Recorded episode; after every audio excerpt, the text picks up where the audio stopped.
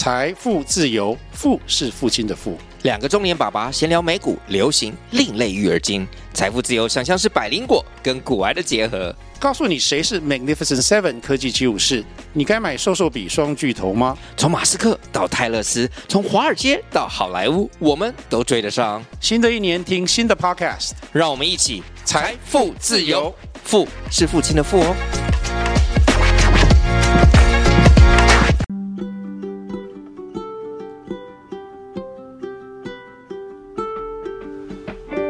各位听众，大家好，我是 Dr. Selina，欢迎收听最新一集的《小资变有钱》。这个节目是由 Dr. Selina 专为呃所有小资族量身规划的一个生活理财节目，希望大家从日常生活的一些议题当中轻松的学习投资理财，有机会改善经济，翻转人生。那今天呢，我们呢很开心的又请到了我们的呃美丽的财经主持人。叶子娟来跟我们分享。那今天我们分享的一个主题就是小资必学的 ETF 的懒人投资术。然后我们来欢迎子娟。Hello，小林姐好，各位听众朋友，我又回来了。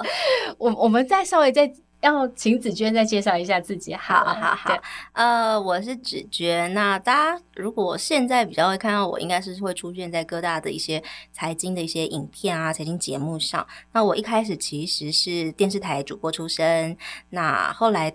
跳出来之后，我有主持一个网络线上的一个财经节目，那时候叫做《股市小叶问》，是在雅虎 TV 上面，大概主持了两年的时间。那现在的我主要是在做的是呃 News 酒吧广播，就每个礼拜一早上九点钟。嗯、那另外都是一些跟金融业合作的一些相关的主持上面。我觉得你的活跃度很高耶，就是常常会是洗版你吗？啊，对，没有了。我是说，就是常看到你去主持什么啊，嗯、然后又有一些新的一些就是影音的一些内容啊，所以我觉得其实很棒的这样子。谢谢。对，那我想要问一下哈，就是因为紫娟最近出了一本书嘛，对不对？嗯、然后其实这本书里面有介绍了非常多的一个 ETF，嗯，所以我想要我们再讲一下书名，紫娟来讲一次。零基础机智 选股生活，我发现他讲的比我听。因为我怕我讲错，不会不会不会。其实大家有没有发现这，这这本书有一种韩国的感觉？对啊，机智选股生活，因为哦，你是因为机智那一本机智什么律师那个对，什么机智医生生活，然后机智啊什么机智牢狱生活，反正韩剧有一大堆这个。我平常听说，我就是很爱看韩剧哦，难怪我就一一直觉得这个书名是很熟悉，因为前一阵子那部。机智医生生活很红，对啊，我看大家都在分享，真的、啊，对，你就是从那边得到灵感的，是是是是，是。好，那紫娟这本书啊，它其实里面有介绍了，就是你觉得啊，就是小资族，比如基金、ETF、股票，哪一种比较适合小资族？比如说他新手，或者他钱没有很多的人。其实我觉得重点还是先看你的时间度，跟你想要在财经这件事情上花多少时间。嗯。如果你我我在书上我也有写嘛，我们如果把它当成是我们用大家都很爱的旅游来做一个比喻的话，就像大家每个人能够花在旅游规划上花的时间也不同。对，如果你今天就是一个很喜欢跟团旅游的，你就你要去欧洲玩，但你就是讨厌自己搞定这些东西的人的话，那你当然就是直接跟团。那这个概念就是你直接去买基金，人家会帮你所有事情搞定，你只要选好基金就好，就跟你只要选好旅行社就好了，其他人家会帮你搞定，就是基金。那再来。呢，有时候我们也会出去外面，然后买那个鸡加酒啊，嗯、或者是到了当地之后再报当地的一日游两日。对，这样子的话，呃，等于是你有点自助，但你还是跟了一点当地的团啊。这种 maybe 就把它当成是类似的感觉，是像 ETF。嗯，那如果今天你就是一个热爱自助旅行的人，你喜欢做很多的功课，你呃，这、就是你的乐趣来源的话，诶，那这种人你的个性，你可能就是适合去。买个股，买股票，嗯、所以其实就是看你喜欢做到什么程度。哇，子娟这个比喻非常非常好耶！因为我个人很喜欢旅行。那你是哪一种？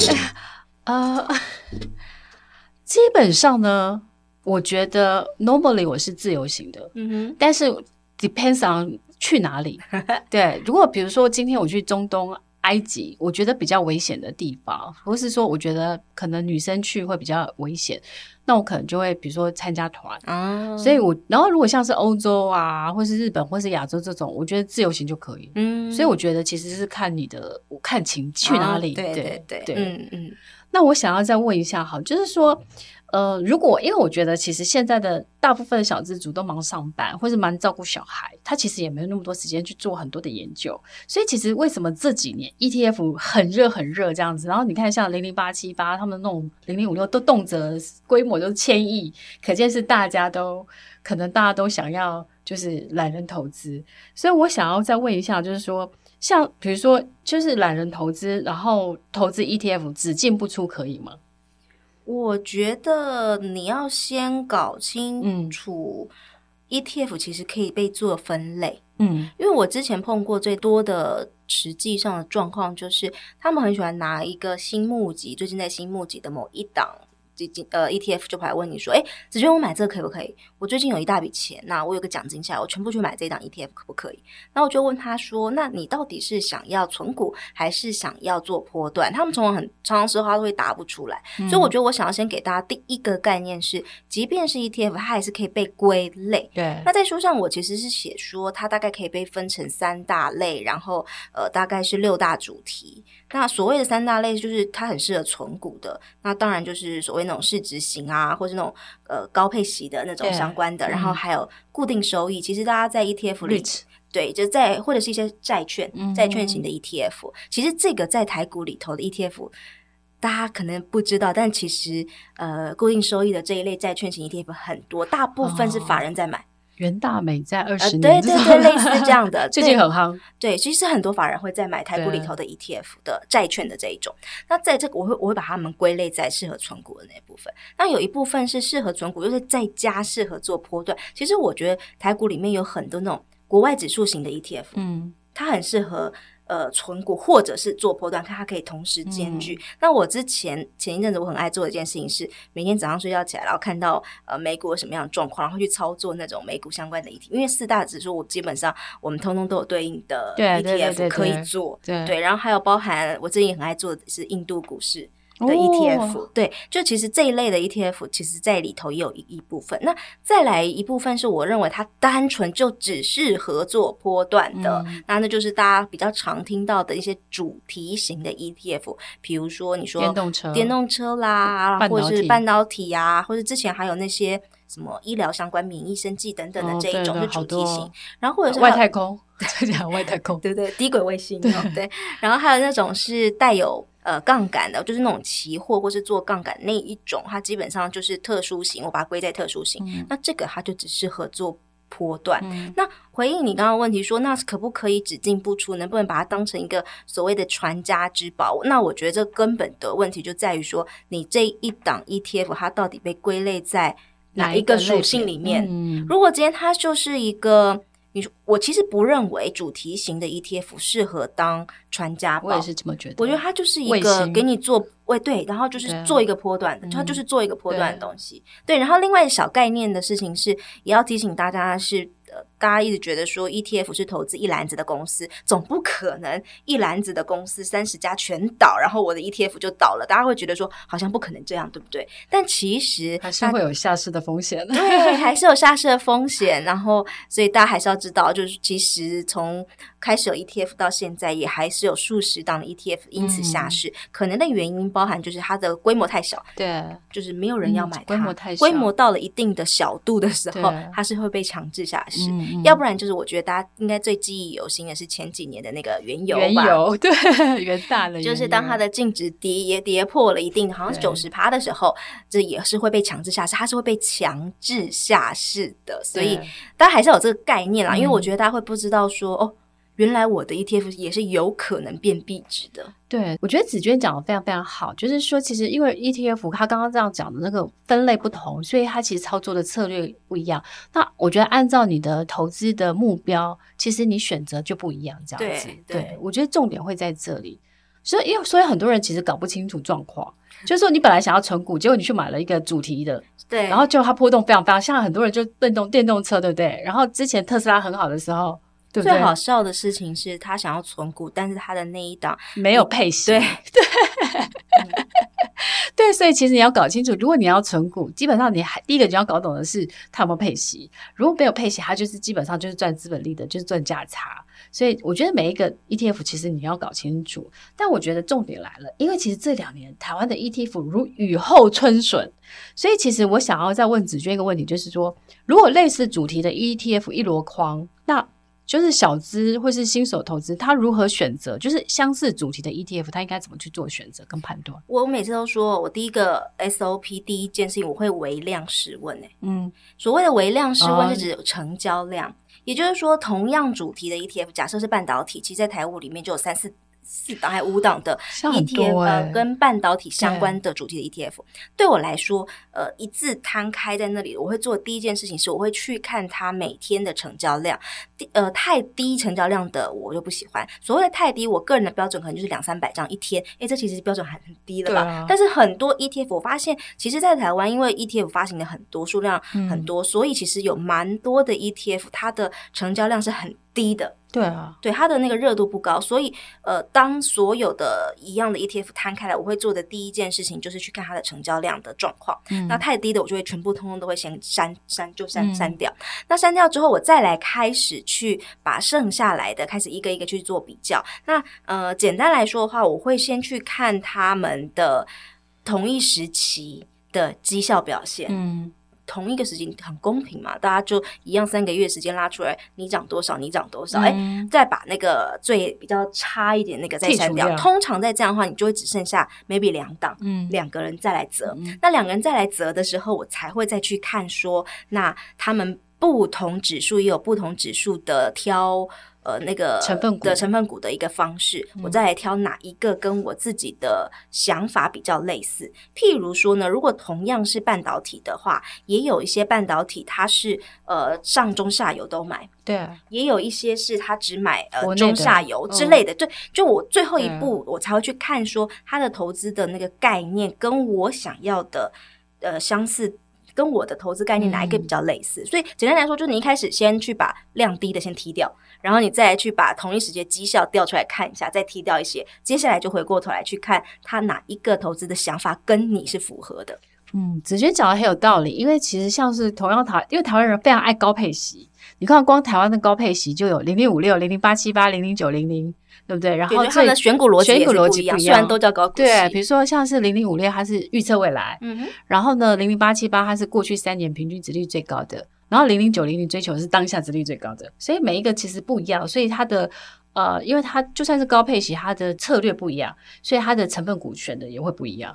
那所以我觉得还是要去按照自己的，就是还是要做一点了解了，也不是说 ETF 就是完全都懒人的。所以你要呃懂它之外，你要懂得你自己。对，每个人的个性不一样，所以每个人喜欢的东西也不一样。所以你要，我常常说，以前我在找房子的时候，就是一个认识自己的过程。你在投资的时候也是一样，一个认识自己的过程。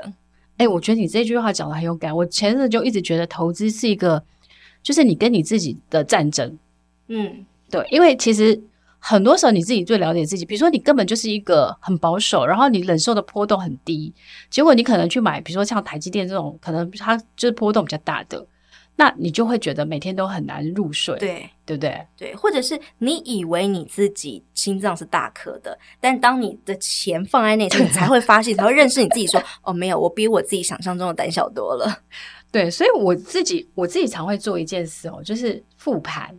什么？就复盘，哦、就是我我会把我自己所有的决策过程一次一次的去重新复盘。哎、欸，我早期会耶，嗯、我我我有写过那个日记。对，交易，然后呃，我用 Excel 当写，然后我就会写说我当时买进的理由是什么，然后买在多少钱，然后后来我卖掉的时候是卖在多少钱，然后我会写我当时卖出的理由，嗯，然后过一阵子再来看说，哎，我当时卖出的理由现在看起来怎么样？哎、嗯，我我会这样写那个对啊，对啊，对，你会发现其实它是一个很好的了解自己，是是，然后找抓错的过程，嗯、对我就会这么觉得，所以哦。呃其实我想要再问子娟另外一个问题哈，就是因为 ETF，我相信就是你的书里边其实也写到蛮多的。那我想我们的听众他们其实会有个问题，比如说像前阵子有些海外热门的 ETF，比如说像是越南 ETF 跟中国高配息亏很多，就是他他们的净值跌很多。那听众就会来问我一个问题，就是说他如果有，他到底是要停损还是要去加码呢？如果像是这样子的一个状况，你自己的。投资的决策的过程，你会怎么去做评估？我觉得，如果是对我来说，那还是一样，又回归到说，你对他的要求是什么？他有没有做到他答应的事情？那如果今天你对假设 maybe 以对，因为我个人操作，呃。呃，各外国股市的 ETF，我都会把它当成是波段在做比较多。嗯，所以如果是假设以越南这件事情来说的话，我会把它当成是做波段的 ETF 的情况之下，又回归到我之前所说的，我基本上不会让它跌破季线还抱着。哦，你 ETF 也是会用技术分析这样去看，一样，只要只要是做波段的东西，哦，我都会是。因为你知道吃过大亏的时候，你就会变得很有纪律了。对，然后对我就是曾经没有就是吃大亏。大家想，其实我用的已经是季线，已经是一个最后一道防线，最后就是一个生命线。当一个股票它都跌破季线之外的之后，它下一次要回来，嗯，基本上已经是你可以说半年以后的事情了。嗯，所以季线真的已经是。你常常会说，我就跟他熬，我跟他等，我时间久了，他就会回来了。没有，我自己实实际的经验是，我曾经有一档股票，我也曾经抱过类似的想法。我下一次他回来的时候是三年以后的事情。嗯，对，连电是十七年后，就就是类似这样的概念。所以你如果今天他很表明，你知道那个就是要做波段的东西，嗯、你真的必须要做停损。对，其实我觉得子娟有一个很好的提醒，就是很多人其实他本来比如说这个股票，他当初是想要做存股跟做波段，结果他很很多时候他想要做波段，结果跌到季线之后，他套牢之后就把它变存股，不行啊，对，真的不行，对对对，真的不行，所以我才会一直说。我们刚刚前面不是就一直讲嘛？这是两种 totally different 的思考逻辑方式都不一样，所以你要很彻底的把它分开。那如果你放在同一个账户里的时候，你常常会分不开，因为就像你刚刚讲套牢了，那我就把它当长期投资。如果你在一个账户里的时候，所以大家把它分两个账户。人的头脑是非常奇妙的，当你开不同的 APP 的时候，你的人脑会瞬间切换。我觉得这个建议其实很适合给大家去使用，就是。你把存股的标的用一个 A P P，对，然后你把做波段用一个 A P P，对，然后你就是严格自己，因为存股就是越跌越买嘛，对，然后波段的话就是可能跌破了，比如说呃，刚刚子娟讲的季线，那你可能就砍砍掉，嗯，可是我觉得投资人还有一个一个很很心魔，嗯，就是他你要他砍掉亏损的那个，他砍不下去，就是因为你没有那个。大幅赔过钱，你就会觉得你砍不下去。因为如果你真的就是吃过亏的时候，你就会知道说，如果当时我在季前有砍，我后面那一段我不需要去经历。真的，对。但是我觉得很多人还会有一个盲点，就是比如说，比如说他套牢的时候，然后这个股票一直往下跌的时候，他会一个用用往下摊平的概念往下买。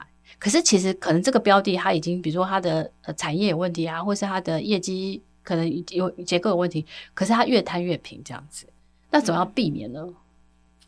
吃过亏他就 你说赔过钱，这是真的啊，就是也不能说过来人心力，但是我真的就是你吃过亏你就知道了。哎，那我想要再问一下，好，就是说像子娟你刚刚讲，你你你买了最近买了一些海外的 ETF。对不对？那我想要问一下，就是说，你觉得一般小资他适合买，就是国内的 ETF，还是适合买海外的 ETF？他怎么去做挑选？你所谓的海外的 ETF 是指说台湾的 ETF，然后是投资国外指数，还是说直接去买美股的那种 ETF？美股的，直接去买美股 ETF？对对对，嗯，你说这两个有什么差别？对对对，嗯、呃。老实说，因为现在去投资海外的那种 ETF 是很流行的一件事情。对，其实这也是正确的事情。对对对，所以我倒觉得它不是用选择题，对，它不是一个，它应该是用资产配置概念。对对对对，嗯，对。但是其实我觉得应该是说，呃，我自己觉得，其实除了资产配置之外，其实我觉得还有一个是说，看你的手边的一个资产的状况。如果说你每个月可能只有假设是三五千。那也许就是国内先好好的这样子，对，会不会是比较适合的？对，对对。我觉得年轻人常会有一种，我也不知道该说什么样的一个概念，就是说他会觉得投资美股或是好像或是投资你说虚拟货币比较炫，对不对？倒闭，他就会他就会觉得说好像做这样比较炫，但其实他不知道风险，或是说他没有那么那么那么的了解。嗯，其实我们不需要去做很炫的事情，我们就去做一个我们了解的事情就好了。真的，而且我这样最近，因为最近有个很大的新闻，就是第二大的那个交易所倒闭，所以我身边其实有一些朋友，他们其实就是可能就是有钱在里面。然后我自己常常觉得是说，因为投资是用你辛苦的钱存下来的，我们应该都大部分都不是富二代，所以我觉得对于那个投资的标的的那个风险，除了赚钱的考量之外，我觉得安全性的考量也是很重要的一环。这样子，没错。但子娟你自己会投资虚拟货币这种的吗？虚拟货币我没有，对不对？嗯，对。所以，嗯、呃，我我身边有很多人投资，可是我觉得，嗯，这也要站在资产配置的角度，因为。他们我们通常那种会被归类在所谓的另类投资。如果今天一个资产配置里头，你有股、你有债、你有基金、你有实体黄金，呃，你有其他什么东西，通常滴滴房地产，通常你也会再放。其实现在很大很多的那种国外的投行也把虚拟货币也放在其中的一趴，只是说他要知道他把它纳入到他的资产配置里，可是 maybe 建议占比也不过就是个五趴，对，一五两趴、三趴、五趴之类的，对。嗯我自己是觉得，我朋友他们的心态就是说，他们就可能拿个呃三五趴去做虚拟货币啊，那个钱就是没有就没有没有，他也不会痛的钱。哦、对啊，这样子 OK 啊。对，我觉得这个也是一个就是操作的那个逻辑这样子。那子娟，我想要再问一下哈，就是说。呃，你自己就是最近，因为你考了那个 CFP，那我是新科的 CFP，CFP 就是国际理财高级，对，很厉害，因为这很难考。因为我我的英国同学，他们就是念 Finance 的，我记得我从英国回来的时候，他们就说他们要考那个，然后他们还说还要考三四年。对啊，没错。所以你你花多久时间准备？呃，我我考了两次，这是第二次。对，我第一次考是去年的时候考的。哦然后这是我第二次考。至于你说花多少时间准备，其实我觉得我要先跟大家稍微说明一下什么是 CFP，因为我之前一直觉得大家会觉得理财就是投资，就是赚，就是投资赚钱，那个东西才叫做理财。嗯、对，过去大家会这么觉得。可是我一直觉得理财它是一个非常非常全方位的事情。也就是说，比如说你在年轻，我们还是上班族的阶段，你要做两件事情，你要。有保险，嗯，然后你要做投资规划，投资规划跟保险规划，这是你必须要有的。对。可当你 maybe 你到了中年之后，你要开始做的事情是，你要对你的退休金做一些规划，你就要有一个退休金的规划。那可能你真的到了呃退休之后，你可能要开始想的是，哦、呃，中间的话如果你收入提高的话，你还有一些税务规划要做。那到了你退呃退休了之后，你可能要开始想的事情是资产传承，嗯，就是你打拼了一辈子累积下来的。财富你要怎么样传承给你下一代？当然啦，税务上的问题，我们一定要想办法在合法的情况下越低越好啦。所以在退呃那个时候的税务规划就变得很重要。所以这就会是这才叫做一个整套的一个理财的想法。所以这是当时我会去考 CFP 的原因。对啊，因为其实像我自己最近在考保险，然后我考保险就是因为我。其实我是因为我今年梦想都实现，我想要有一个挑战。但我觉得我很就是，我觉得子娟很棒，就是说她一直都是在挑战自己，然后就是在不管是在一些证照啊，或是投资理财上面，其实我觉得她都一直在精进。所以我觉得其实我自己觉得是很棒。但是我最后就是想说，那你的时间，因为你也很忙啊，要做自媒体，要主持节目啊，然后考试这些，然后你还假日都去旅游，怎么做时间调配的？这样，我个人是早起。然后早起，成型的人吗？成型人，然后我的早起是四点多的那种。那你几点睡啊？呃，十点多。哦，那你很健康哎。十一点以前一定会睡，大概十点到十点半，这样够吗？应该可以，六个小时吗？可以的啦。好厉害啊！所以你早上阅读。我是早上，而且你会觉得早上的那个时候是大家都在睡觉。然后很安静，天空还黑黑的，然后离我家窗外看出去的房子都是暗的，然后你就会觉得，哦，我比大家开始一天提早开始努力，那个感觉就是蛮好的。我觉得好棒，我要跟你学习，因为我都我都早早起不起来，我是晚上的。嗯哼，可是你不觉得晚上头脑会很昏吗？不会耶，所以你是夜猫子型的？也也不是啊，就是说，因为我我我们家就是我们那个社区，它其实就是是一个生态公园，所以。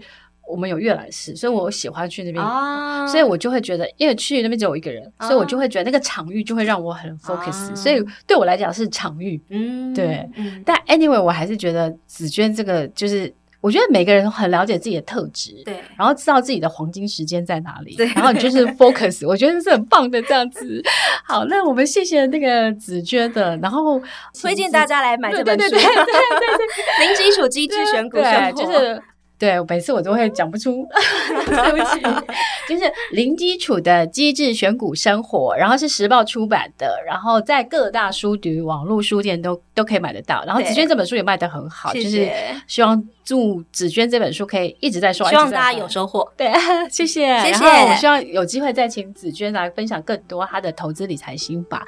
然后谢谢听众的收听。然后如果对大家对我们的节目很喜欢的话，欢迎大家订阅追踪我们小资变眼权的 Podcast 频道。这样子，那我们下次见了，拜拜，拜拜。